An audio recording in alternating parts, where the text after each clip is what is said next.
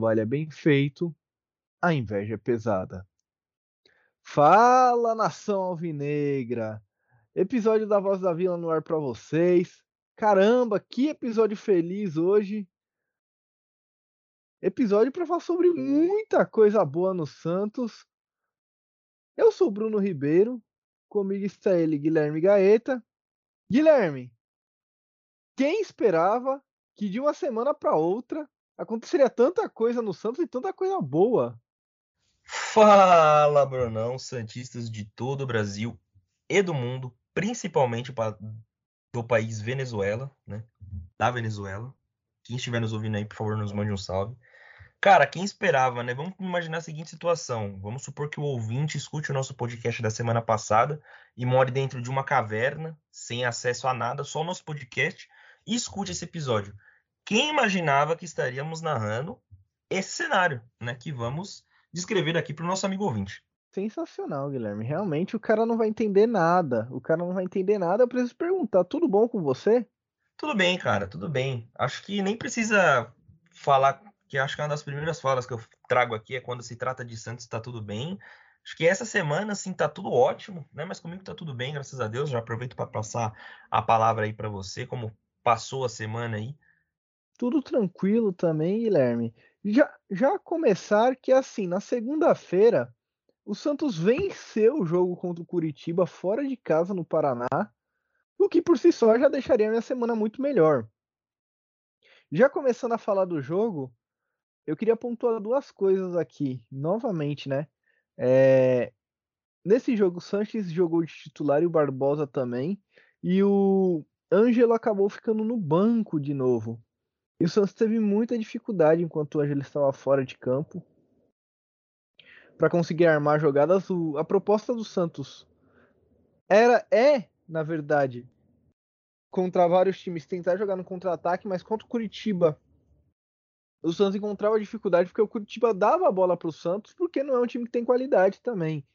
E aí ficavam dois times que não sabiam muito bem o que fazer com a bola. O Santos teve mais tentativas, tentou mais, jogou melhor, inclusive contra o Curitiba. Só que custou a bola entrar. Acabamos tomando um gol do Léo Gamalho, uma falha tremenda do Eduardo Bauerman, que não costuma falhar, é, é bem verdade. O Burman não falha muito, mas acabou falhando contra o Curitiba. E tivemos também gol de Madison e Brian Angulo, Guilherme Gaeta. Mas antes de passar a palavra, eu queria comentar sobre. especificamente sobre o Ângelo.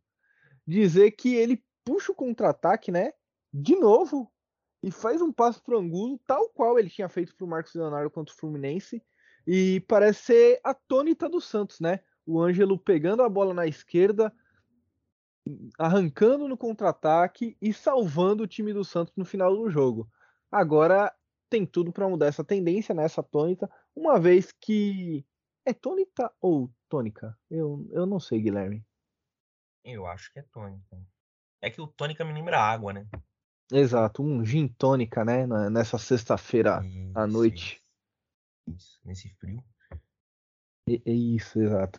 Mas é isso aí. Parece que é a, a a parada do Santos é essa, mas tem tudo para mudar agora por conta dos reforços. Eu queria que você falasse pri primeiro do, do Ângelo, que vem salvando o Santos em jogos sequência, e dos gols de Martinson e Angulo, além, claro, da, da falha do, do Eduardo Bauerman e do jogo contra o Curitiba como um todo. Pô, cara, vamos lá, vamos lá. Eu acho que tentando ilustrar tudo de uma forma mais objetiva, né, para não ser muito prolixo e longo, né, aqui também.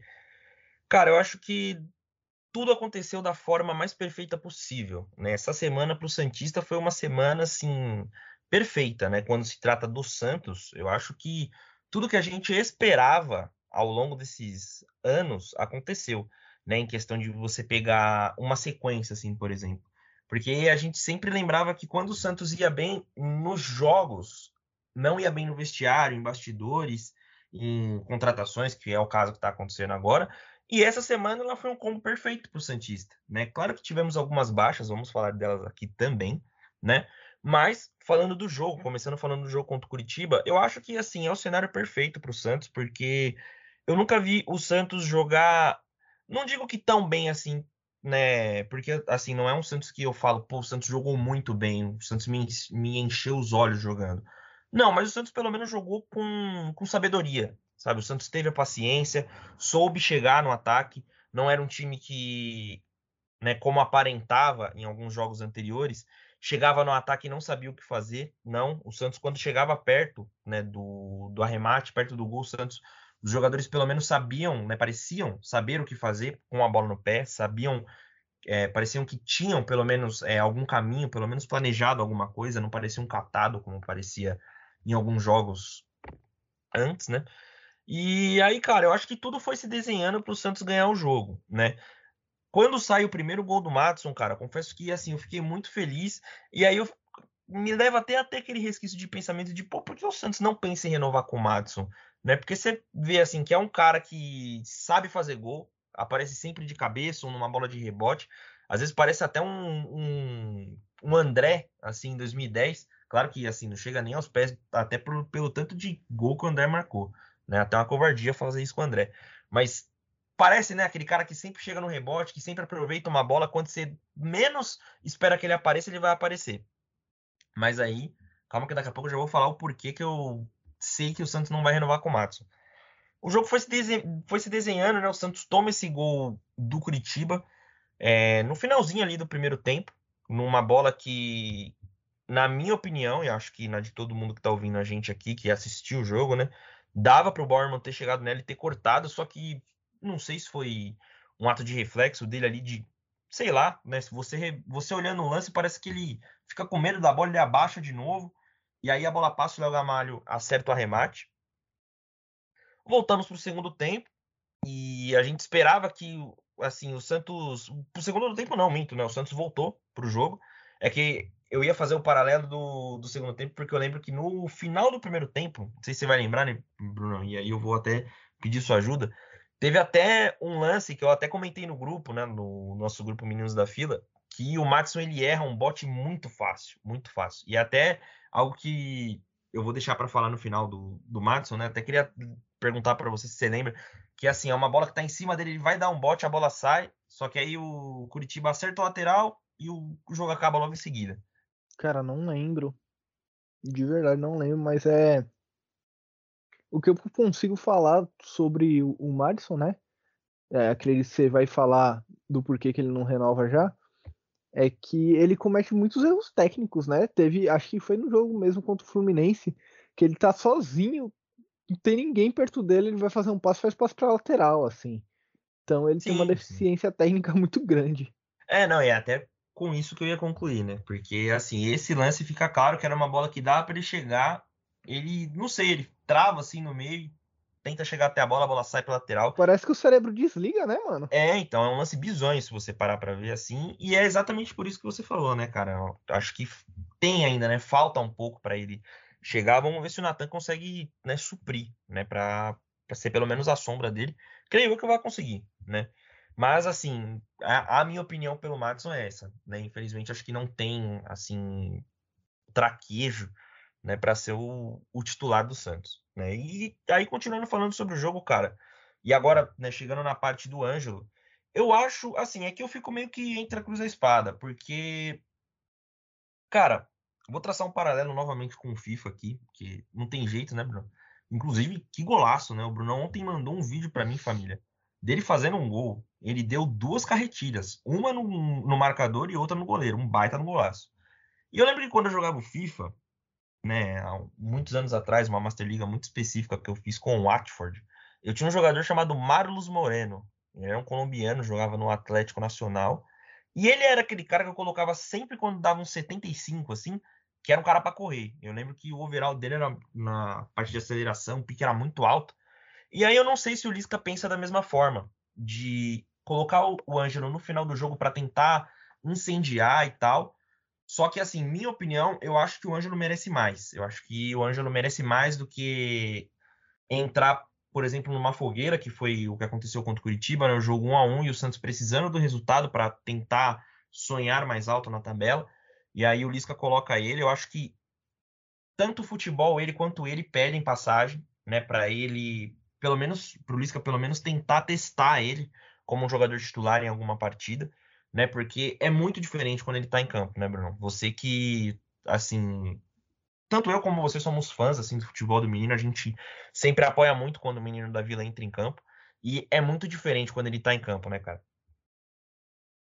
É, eu acho que esse é o meu ponto. A gente já falou aqui algumas vezes que vai aguardar o jogo até o Ceará para avaliar o trabalho do Lisca como um todo, mas eu acho que já não tem como deixar o Ângelo fora de campo. Novamente trazendo um paralelo para o FIFA, né? Quando você quer evoluir um jogador no, no FIFA, óbvio, na vida real não é assim. Ó, é lógico, a gente sabe disso, tá, galera? Mas quando você quer evoluir um jogador, você dá mais minutos para ele, você dá mais minutagem, até porque com essa minutagem ele vai passando por situações dentro dos jogos onde ele vai aprendendo, vai se adaptando, vai conseguindo evoluir. É, foi assim com todo mundo, todos os grandes jogadores. Foi assim com o Neymar, foi assim com o Vini Júnior. O Vini Júnior, quando começou a jogar no Real Madrid, ele vai tendo uma evolução absurda conforme ele vai jogando os jogos do Campeonato Espanhol.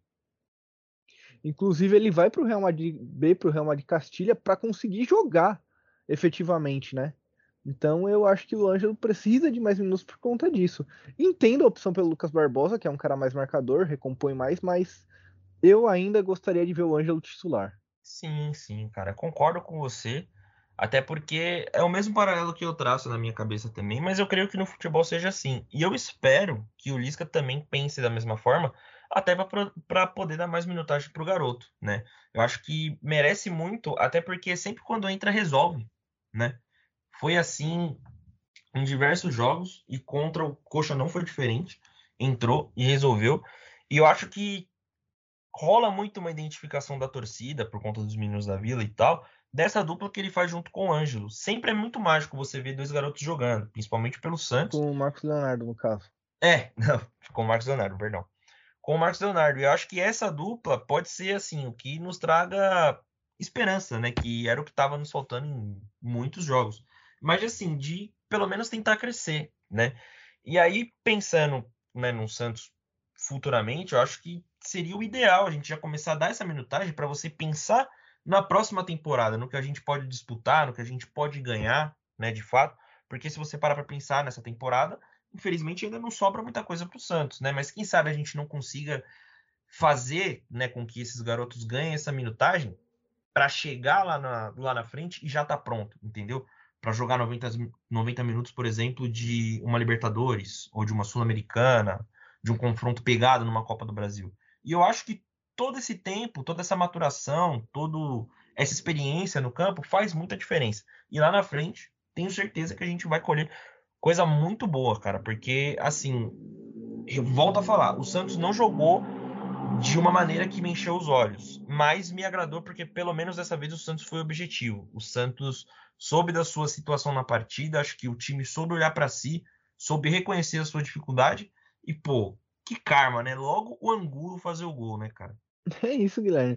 É, você foi dos que, quando ele tirou, o Lisca tirou o Marcos Leonardo para pôr o Angulo, falou que ele tava de fato doido?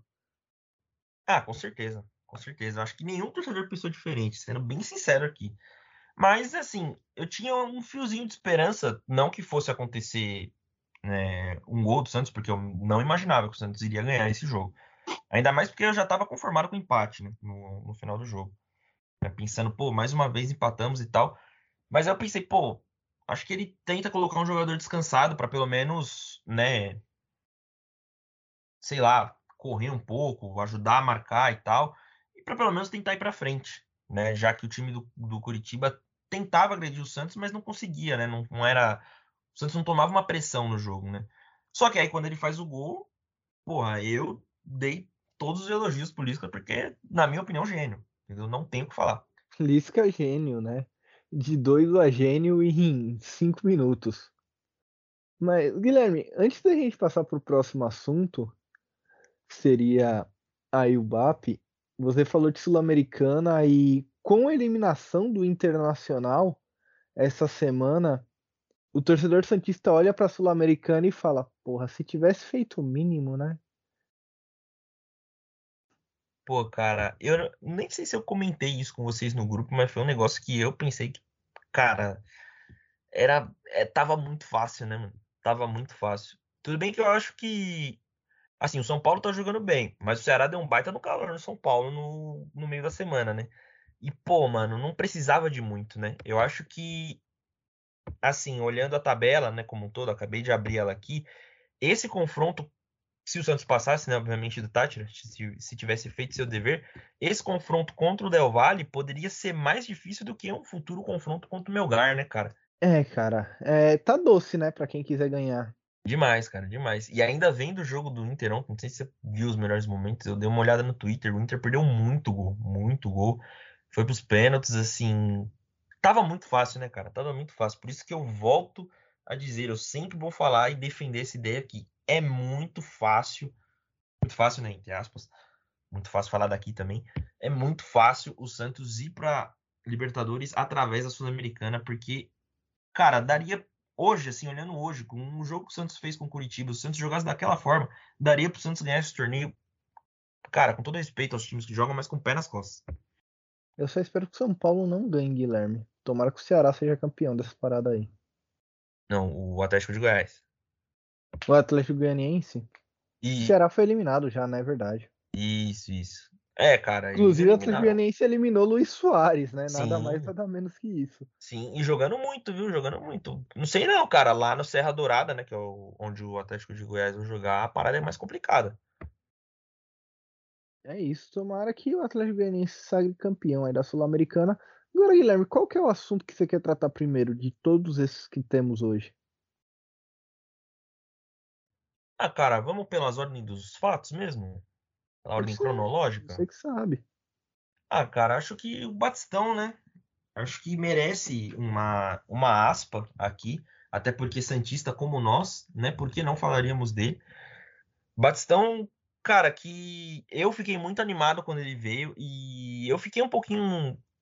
Você sentiu, assim, você teve um sentimento de, pô, cara, não queria que tivesse ido embora? Pô, te dizer que eu não fiquei muito não, hein, cara. Porque é um jogador mais velho, né? Eu falei, ah, Sim. pô, veio de graça, o Santos tá vendendo com algum dinheiro, então beleza. Sim, sim. É que eu demorei pra pensar. Não. É que eu demorei para pensar por esse lado, né, mano? Mas fiquei um pouquinho porque tem um sentimento de torcedor e tal, e foi a primeira coisa que eu pensei, né? Obviamente. Mas depois parando para pensar pro caixa do Santos, assim, pra saúde financeira do nosso clube, que eu acho que é um lado que a gente tem que pensar muito né, nesse momento, foi ótimo, né, cara? Foi um baita negócio para o Santos e o que possibilitou do Santos trazer todos os nomes que nós vamos falar aqui daqui a pouco, né? Exatamente. É, a venda do BAP, é, qual que foi o valor mesmo, Guilherme? Oito, oito milha. Oito milhões, né? É um valor bom. Foi vendido para o Almeria, mesmo time do Kaique, então vai ser parça do Kaique, né? Parceiro de, de clube do Kaique novamente. Novamente? O, o Bap jogou com o Kaique? Não lembro. Jogou, jogou. Né? jogou. Esse ano jogou. mesmo. Jogou. E a venda do Bap é, um, é uma coisa assim boa para ele, porque ele queria aí. E acabou sendo boa, boa para o Santos também.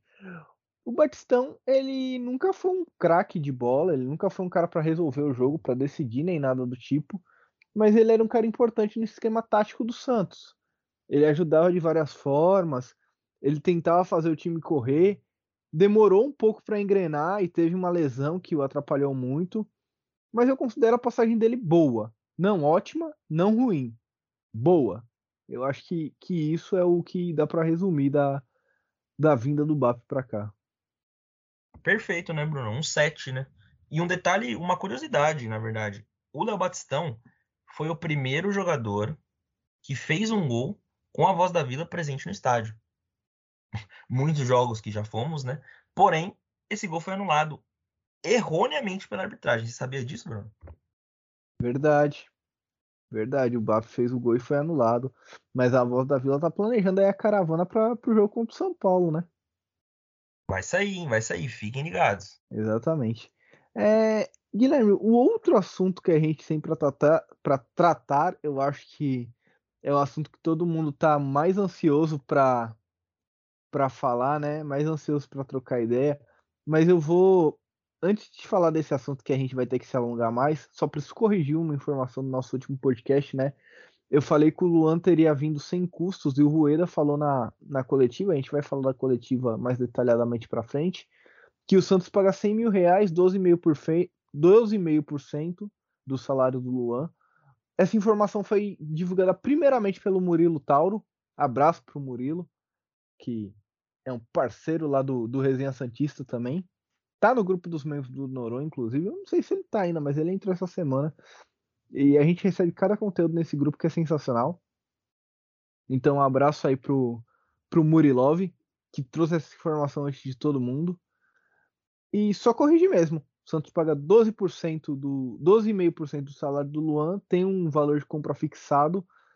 Caso valor de compra fixado não, é o Santos tem preferência na compra. Então se o time quiser comprar, o Santos tem o direito de pagar o mesmo valor e ficar com o jogador e tem a possibilidade de extensão desse contrato de empréstimo por mais um ano. Agora, Guilherme, temos que falar dele, né? Ele voltou, Guilherme Gaeta. Você está tão empolgado que eu vou deixar você dessa notícia e começar falando do seu, nosso assunto principal.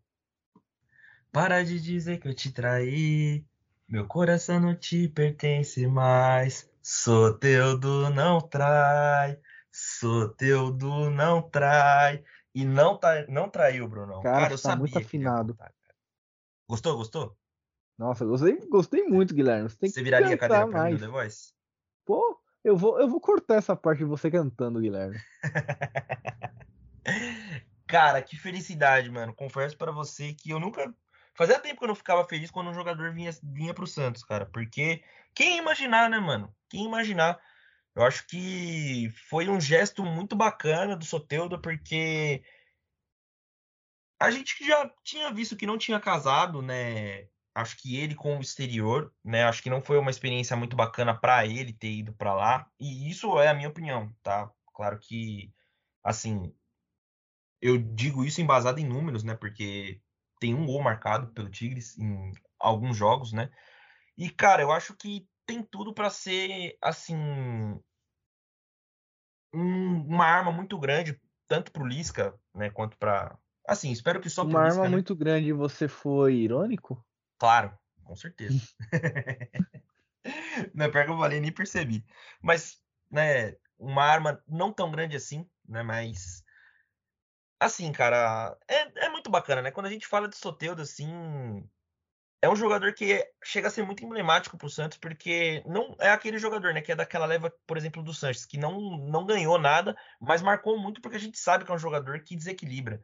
E a gente fica muito feliz, principalmente num momento como esse, que a gente tá podendo ver uma reestruturação, e ele faz parte disso, né, uma reestruturação do clube, e a gente vê que a gente pode contar com um jogador desse até o ano que vem, e quem sabe até mais para frente, né? E é um jogador que, por exemplo, rejeitou propostas de outros clubes, que é algo que me deixa muito feliz, e nem pelos outros clubes, mas por ver que ele mostra amor pela camisa mesmo, que ele gostou do ambiente, que é aquele jogador que a gente entende que sabe o que é Santos, sabe que é torcedor como nós e deixa a gente muito feliz, né, cara? Eu acho que tem tudo para arrebentar, vai jogar muito, vai desequilibrar, não não tem jeito, não tem como, né? Não é, por exemplo, igual passagem de jogadores como William, Douglas Costa aqui no Brasil que volta e não joga nada, né? É um jogador novo, tem tudo para jogar muito, né? E, cara, Soteldo não traz, acho que é isso que eu tenho para falar aqui. Eu não quero ser o chato, mas eu vou começar falando disso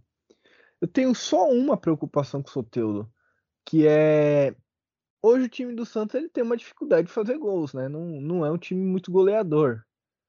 Dá pra gente dizer isso, né? Não é um time que tem uma, uma margem de gols, uma, uma média de gols muito alta.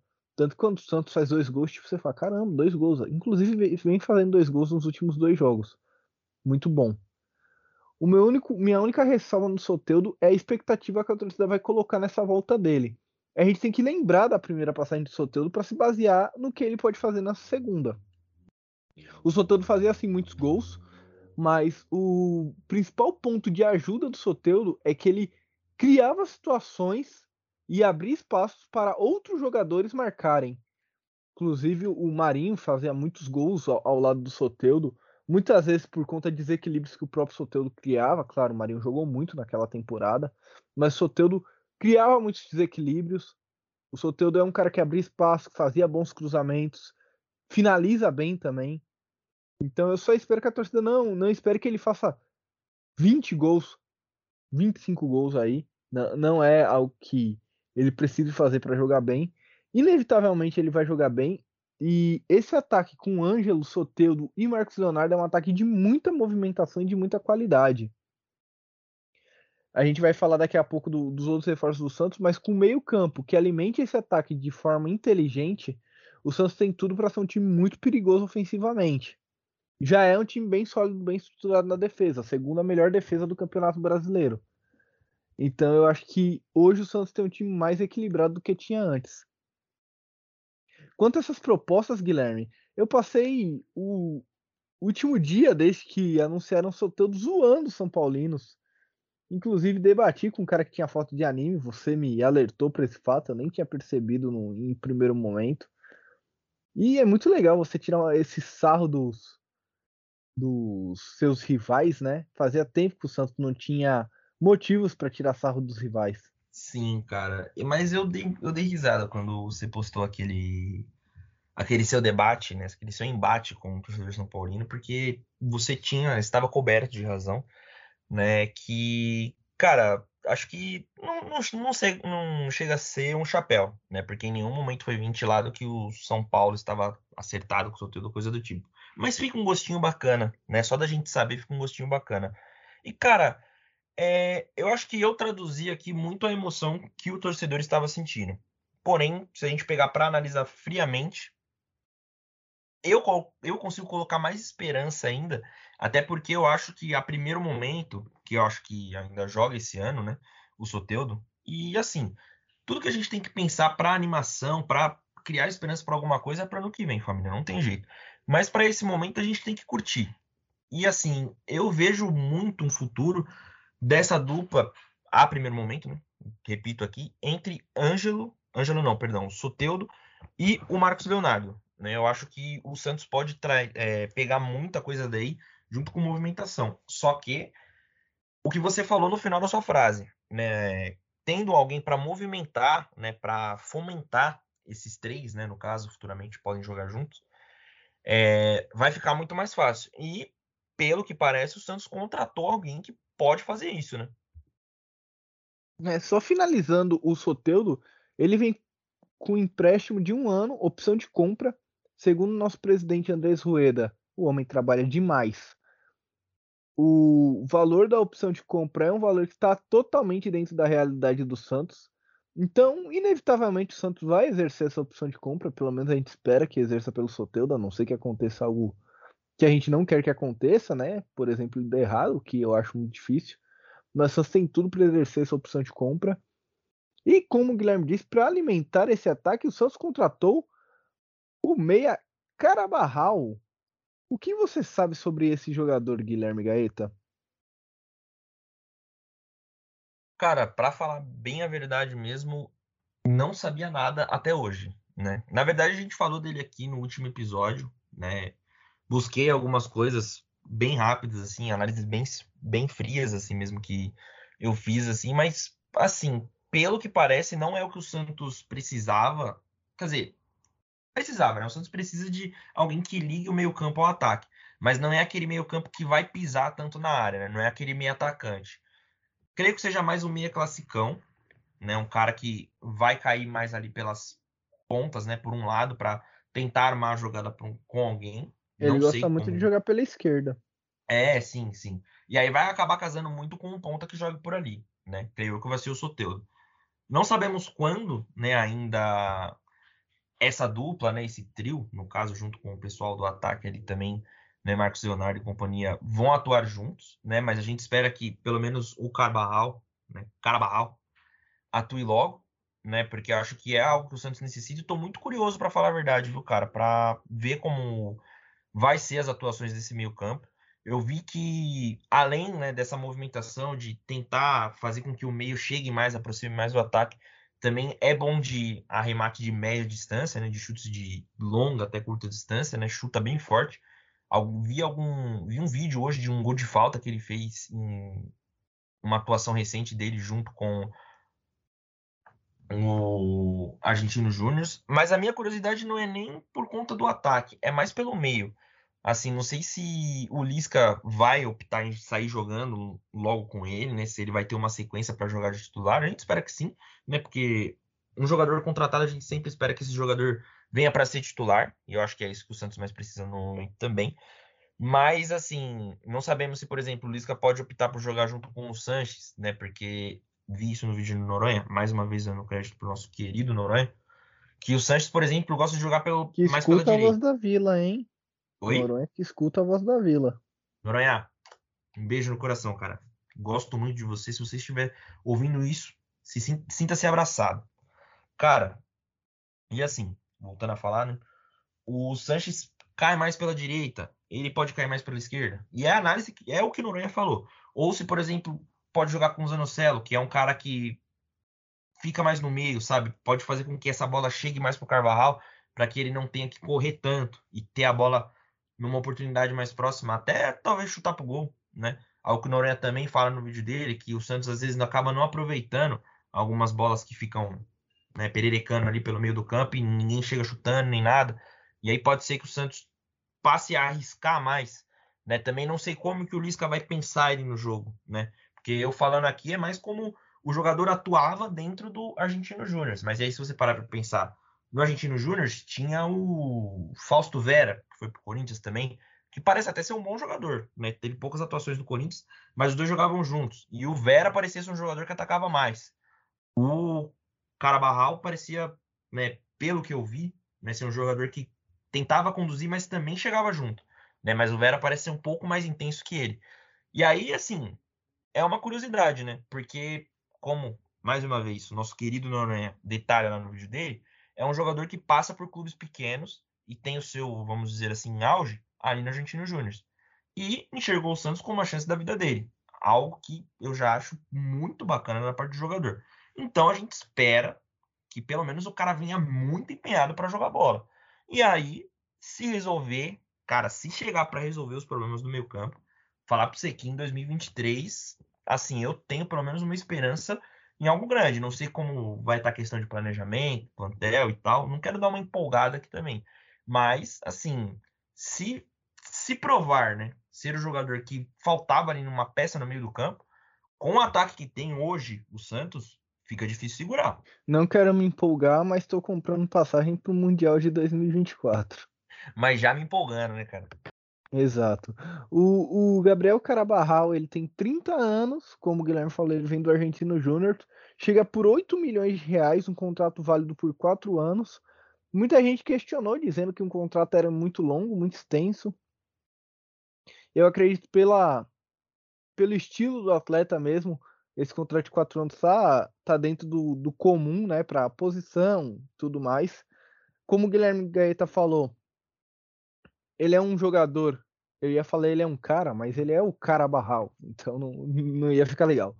Ele é um jogador que chuta muito de fora de, de, de fora da área, de longa distância, chuta bem, inclusive. Bate falta, o Santos não tinha batedor de falta, sei lá quanto tempo que o Santos faz um gol de falta. Eu acho que nos últimos dois anos não tem feito. Então é um jogador que vem para agregar. É um cara que deixa o meio-campo mais inteligente, pelo que eu vi. Eu espero estar certo. E o meu meio-campo hoje seria o Fernandes, o Carabarral e mais um. Aí esse mais um poderia ser o, próprio Sanches, pode ser o Luan, se o Luan voltar bem também. A gente tem que esperar para saber como é que vai voltar o Luan. Mas tá entre esses dois aí.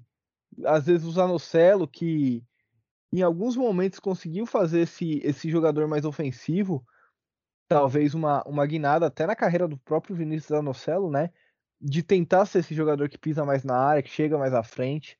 Porque hoje o Zanocelo não tem muita função definida, né? Ele fica, às vezes, muito atrás e meio escondido durante o jogo. E a gente sabe que ele já demonstrou que tem qualidade, já fez uns gols no Santos e tal. Então pode ser isso também. Vamos aguardar para saber como é que ele estreia, onde exatamente vai jogar, o que o Lisca pensa sobre armar esse time. E tudo indica que todos esses reforços, né? Carabarral, Soteudo, talvez até o próprio Luan, todos eles devem, Natan, todos eles devem estar juntos no jogo contra o São Paulo, né, Guilherme Gaeta? Sim, sim, a expectativa, né?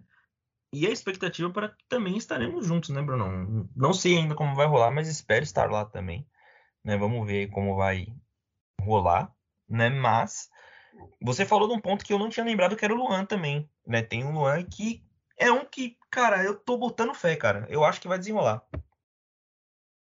Tomara que sim, né? Vem treinando aí o, o Luan que até ele não se envolveu numa polêmica, não sei se você viu, Guilherme. Essa notícia saiu hoje, nem estava na nossa pauta inicial, mas vou aproveitar que a gente está falando rapidinho das coisas para incluí-la. O Mil Grau, cara que começou lá o Desinformados no, no canal dos Desimpedidos, lá nos primórdios dos Desimpedidos, e era o dono da página Corinthians Mil Grau, postou hoje um direct que o Luan mandou para ele, falando para ele prestar atenção tal porque parece que o Luan tinha feito uma comemoração na casa dele, Luan, e o Mil Grau tinha falado algo do tipo jogador festeiro e tal. Eu não, não sei exatamente como ocorreu, mas o Luan foi responder ele o Mil Grau deu uma cobrada no Luan. Você chegou a ver isso? Não, cara, não vi. Fofoca, fofoca no mundo futebolístico. Não vi não, isso. peraí, se você não viu, eu vou dar fofoca completa, pô. Não, então, pô, fofoca uma contada não dá, né? Exatamente. Eu vou, vou pegar aqui, ó. É, vou ler as mensagens na íntegra aqui, hein? Luan mandou pro Guilherme. Oh, aliás, o Luan mandou pro Mil Grau. Não te mandou nada, né, Guilherme? Aqui não chegou nada. Não, então beleza. É porque é Luan Guilherme é o nome dele. Luan Guilherme falando, hein? Aí, se quiser falar os bagulho, e eu tô lendo exatamente do jeito que o Luan escreveu. Vem com a verdade então. Essa foto tem muito tempo atrás, certo? E outra, não é rolê, não é em rolê não. Foi no meu barraco, só presta atenção no que se fala, firmeza?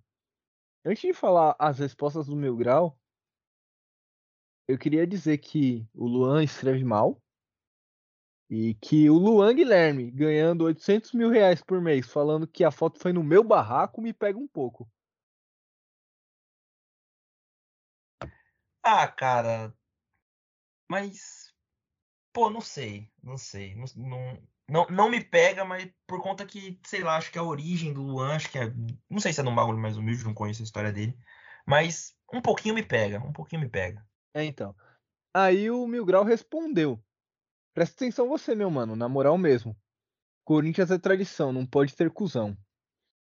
Se eu for falar as verdades, vai ficar pequeno para você. Não tá com muita moral para mandar mensagem para torcedor, não, demorou? Respeita quem tem mais jogos na temporada presente no estádio do que você, demorou? E pagando, ok? Pagando seu salário. Aí o Luan responde: tô falando de boa com você, só te passando a caminhada. Porque você já tinha mandado umas mensagens aqui, certo? Só que isso tô falando com você, mó humilde, precisa vir brabão não. Fico respondendo ninguém. E outra, ameaçando os outros não. Tá bom? Eu não entendi isso, essa parte. Falei mal humildade. Também não. Só corrigindo sua postagem. Só isso, mas tá suave. O Luan escreve muito mal. Pô, cara, mas tô com ele. Tô com ele, porque acho que no começo, assim, deu para entender que não era nem. Parece que não era nem no dia que ele postou, né? Então, pelo que dá a entender, parece que ele tá meio que querendo dar uma tumultuada. Não sei, é que eu, eu, não, eu não sou muito pá com o Mil Grau. Não, também não. Zero simpatia pela, pelo Mil Grau, assim, também zero de simpatia, né? A gente não tá procurando treta com ninguém aqui, não. É, é, também tem isso. No, nada contra nem nada a favor. Esse é o, o famoso, né? Mas a questão é que o que o que dá margem por causa do Luan é que ele tava mal e aí ele acaba postando uma foto de um rolê, mesmo que tenha sido um tempo atrás, que abre margem pros caras falar, né, mano? Evita essa dor de cabeça, evita a falação. O Luan é meio novo ainda, né? Tem essa questão. E às vezes acaba passando por situações que ele não precisava passar por pura falta de cuidado. Sim, mano, e aí, na minha opinião, isso é vacilação. Porque, pô, é, se pelo menos do, da forma que ele fala com o Mil Grau, parece que ele é um cara que, né. Mano, tipo, você tá ligado? Parece que é um cara que, que, que, sabe, né? Que tem uma malícia, né? E aí você vai dar um milho desse, ainda mais sabendo o que aconteceu, você vai dar uma abertura dessa é pra. De quebrada, né? É, então, mano. tá ligado? É um cara que sabe mais, tá ligado? É um cara que tem uma malícia e que pode evitar esse tipo de situação, até para não dar margem para a imprensa falar dele, entendeu? Então, assim, você tendo consciência do peso que teve pela sua contratação, nem questão de valores, sabe, mas pelo peso da torcida, assim, e tal, você tem essa responsabilidade e você não ter correspondido, aí você dá um milho desse, é, é foda, né, mano? Mas assim, acontece, né? São deslizes. É tipo quando você tá de atestado e posta uma foto na praia, né, mano? Mesmo que perfeito. seja uma foto antiga, os caras vão falar aí, cara, tá na praia, cuzão. Perfeito, perfeito. É, é exatamente isso. Então é, tem coisa que é desnecessária, né? Melhor não fazer. Mas é, foi a fofoquinha, um momento fofoquinha do, da voz da vila, Guilherme Gaeta. Nosso próximo assunto é a coletiva do, do presidente Andrés Rueda como você falou em off, uma prestação de contas, né? O que, que você achou mais legal dessa coletiva, Guilherme? Eu sei que você não, não a viu inteira, mas que você leu as partes mais importantes. O que você achou mais legal dessa coletiva? Cara, falar a verdade mesmo, o que eu achei da hora foi ele falando que os, os atletas lá que não fecharam com o Santos, o Cristaldo e o Blondel, na verdade ele falou do Cristaldo, né? O Cristaldo ligou chorando para eles pedindo para o Santos avançar é, e... quando ele. Desculpa te cortar, Guilherme. Quando Não. ele fala ligou chorando, né, é modo de falar, tá, galera? Não é que o cara ligou literalmente chorando. Quando você vê o vídeo, você, você entende o tom de brincadeira. No primeiro momento eu até falei, caralho, o cara chorou. É, não, e foi a primeira coisa que eu vi no grupo, né? Mas aí depois eu consegui entender que, tipo, não foi nesse sentido. Mas só do fato do cara ter ligado pedindo para jogar, mostra, assim, não digo da força que o Santos tem no mercado, até porque a gente sabe que, infelizmente, a parte financeira a gente não chega perto desses outros times. Mas só do Santos estar interessado de fato no jogador e o jogador se demonstrar interessado, pode até ser que um dia a porta seja aberta para ele jogar aqui, né? Claro, né? dependendo do, do, dado momento também que o Santos conseguir fazer isso. Mas acho que o, o mais legal que eu gostei foi isso, porque essas negociações frustradas ficaram muito, para alguns torcedores, é óbvio, ficaram muito na cara que foi meio que uma incompetência do Santos ou até uma descredibilidade. Mas a gente para para analisar friamente que, assim, é descabido dos clubes pedirem isso. E mostra como os jogadores estavam empenhados a jogar no Santos. E foi algo que, mais uma vez, todos os créditos ao Noronha, eu vi no vídeo dele e que eu concordo muito, que eu acho que é muito bacana de, assim, esses jogadores foram jogadores que foram mapeados pelo Santos, né? E então não eram jogadores que eram indicações e tal. E eu acho que isso é o mais bacana, ver como o Santos está conseguindo trabalhar e como o Santos é firme no mercado, entendeu? Como o Santos não faz leilão, o Santos não faz loucuras para ter, por exemplo, um jogador como o Kleber Reis aí no elenco, né? Que é um jogador que é uma indicação, não dá certo, se machuca, Santos está pagando aí o salário dele até hoje, né? E enfim, a gente já sabe o que aconteceu. E a gente vê que tem pessoas sérias ali na frente. E acho que nada mais dita isso do que a atitude do Rueda de dar uma coletiva hoje colocando as cartas na mesa, né? É, a gente tá gravando isso na sexta-feira, acho que a coletiva foi, foi, ontem. É, a coletiva foi ontem. O Rueda falou longamente. Eu queria abordar alguns pontos dessa coletiva. Primeiro, é... pedir desculpas ao presidente Andrés Rueda. É necessário, né? A gente fez uma cobrança para ele no último. Eu fiz, na verdade, uma cobrança para ele no último episódio. E a gente não tinha detalhes da, do que estava acontecendo no Santos. Realmente nem sempre vai dar para ter, mesmo quando a gente tiver algum tipo de contato, alguma coisa do tipo. E dizer que realmente ele agiu certinho né, nessa questão de scout, nas contratações, e se colocou como time grande, né? Que é o que a gente estava cobrando que ele fizesse. Então se colocou como time grande dentro do mercado, mesmo sem ter crédito, mesmo sem ter grana, conseguiu fazer aí várias engenharias financeiras para trazer reforços. Outra questão que me chamou a atenção que eu gostei muito é que ele foi para coletiva entre aspas, sem tempo de resposta, sem tempo predeterminado, falou com, com os jornalistas de forma super amistosa, como um bate-papo, informou que qualquer um pode mandar mensagem para ele para sugerir esse e aquele nome, mas quem toma a decisão final é ele. Quem faz as negociações é ele. Até teve um, um torcedor que no Twitter perguntou: ah, então por que, que o Chumbinho tá lá, né? E aí eu falei, pô, o Chumbinho é o RH do futebol, tá ligado? Ele chega lá no jogo e fala, comeu, bebeu água, o hotel tá legal, tá bacana, chuteira tá bonita, o uniforme tá, tá justo, tá, tá largo, tá apertado, como é que tá? Chumbinho faz mais essa questão aí. É o, o porta-voz, né? É aquele que faz a, a interlocução dos jogadores pro presidente até, né, cara? Exatamente, é isso. A, a função dele é manter o grupo bom. O grupo bem, né? O grupo animado, focado e tudo mais. Agora, tem outros pontos que eu quero abordar dessa coletiva, Guilherme. E tem outros pontos que você também vai falar agora, que é o que a gente queria falar, sobre a Arena do Santos, Guilherme Gaeta. Conte para o nosso torcedor mais desatento as novidades sobre a Arena. Boas notícias, viu, Bruno? Boas notícias, porque, ao que tudo indica, né, o Santos está se organizando cada vez melhor. Acho que isso é um ponto positivo para a gente falar para o Rueda também.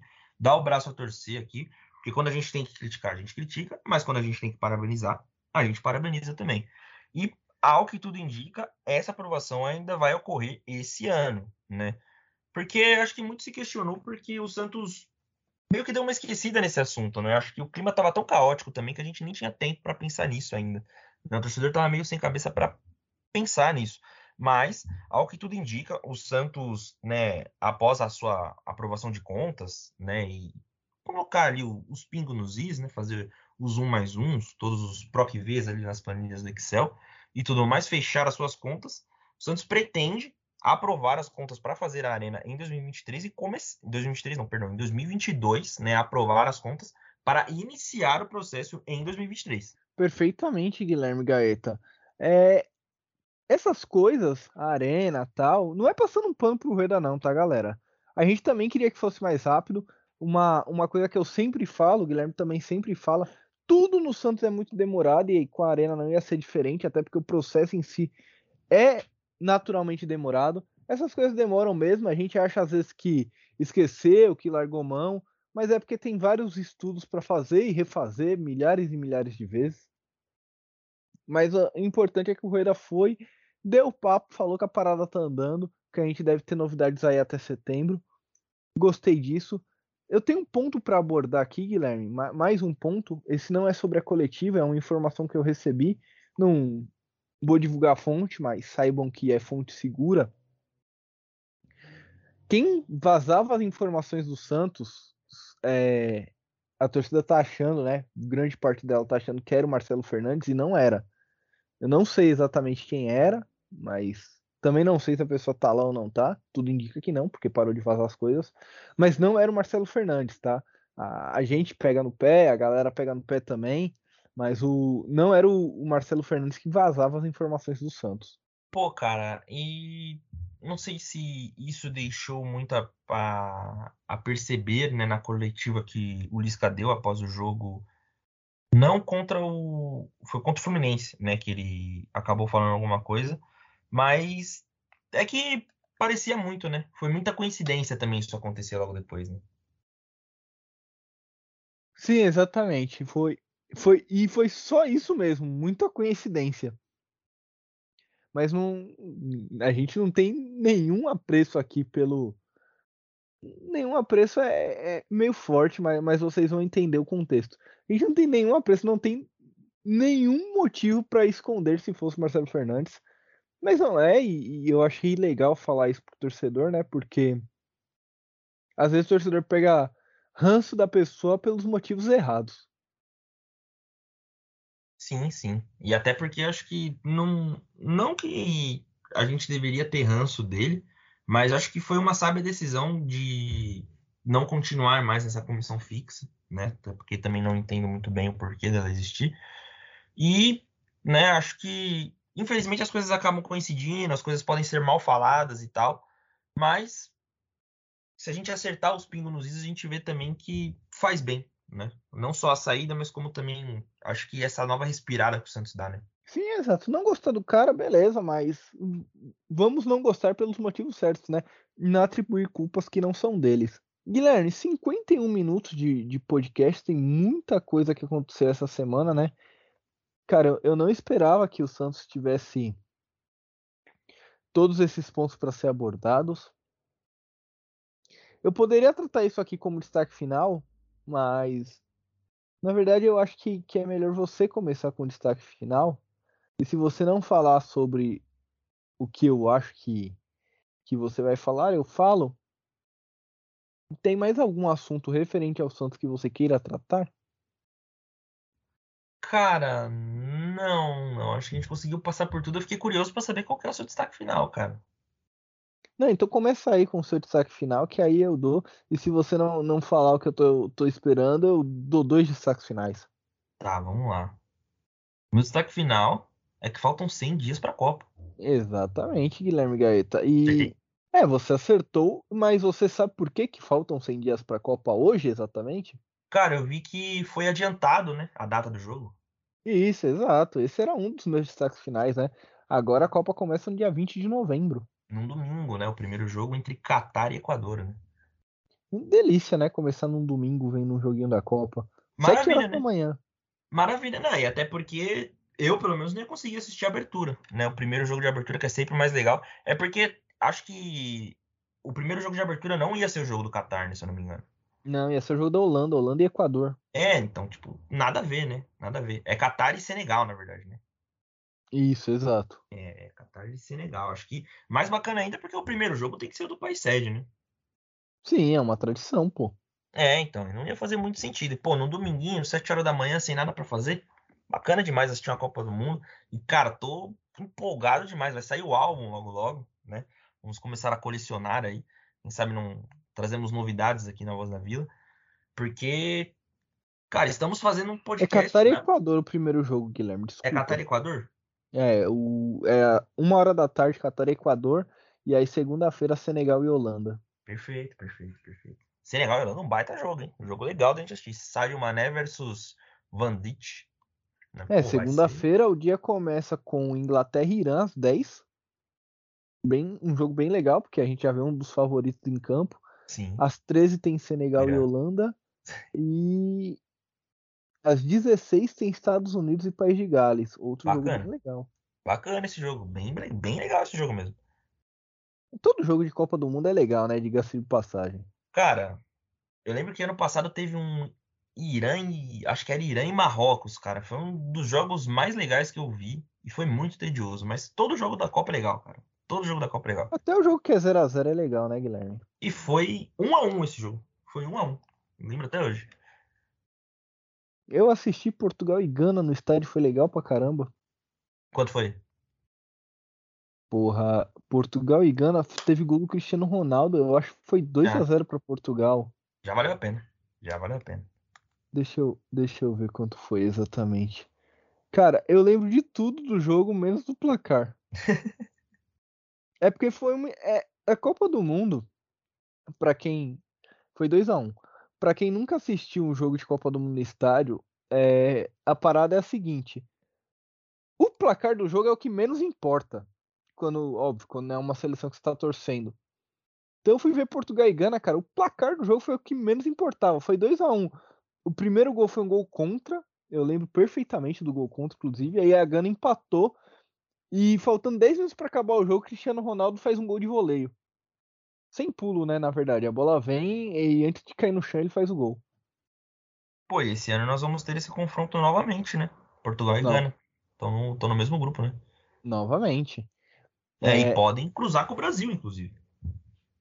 É, um, algum dos dois provavelmente cruzará com o Brasil. Na, se passar, né? Se os dois passarem, obrigatoriamente os dois têm que cruzar com o Brasil nas oitavas de final. É, vamos ver, cara. Estão botando muita expectativa né? Acho que.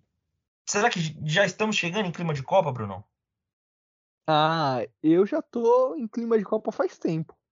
Pô, cara, eu ainda não consegui entrar, sabia? Acho que quando eu pegar o álbum na minha mão, eu já vou me sentir já. É um outro destaque final da Copa, Guilherme. Não, não é nem esse o que eu vou, vou falar por último, mas saíram as camisas da seleção brasileira e de outras seleções também, mas claro, dando ênfase aqui às camisas da seleção brasileira. Mostra sua garra Brasil, campanha com Jonga, com Rodrigo, Ariel. com várias pessoas legais. Gabri... Gab... Qual Gabriel? Oh, o MC Ariel. Eu não conheço esse cara aí. Ah, da hora, mano. Eu gosto bastante das músicas dele. Teve ele, o PA, o Marquinhos. Não é da minha época. O, o que me chamou a atenção é que, para desvincular a camisa da, da seleção de coisas políticas, a Nike proibiu várias palavras, como, por exemplo, Lula. Você não pode colocar Lula na camisa, assim como você não pode colocar Bolsonaro. Não pode colocar maconha. Não pode colocar um monte de coisa, Guilherme. Mas eu, Dilma, como, Alckmin. como. Não entendi. Dilma, Alckmin, uma série de palavrões. Exato. Mas eu, como bom brasileiro, dei meu jeitinho e mandei um tutorial para os amigos. Se você quiser colocar Lula na camisa e não puder, escreva Lulinha, número 13, que aí dá pra pôr, viu? O Luiz Inácio, será que eles barram também? É porque o espaço ele fica colado, então fica feio. Ah, não, então não vai, não vai ficar bacana. Lulinha é mais bacana, Lulinha é mais legal.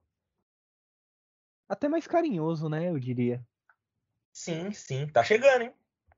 É, o homem vai chegar antes da Copa, hein? Não aguento mais, não aguento mais. Chega logo.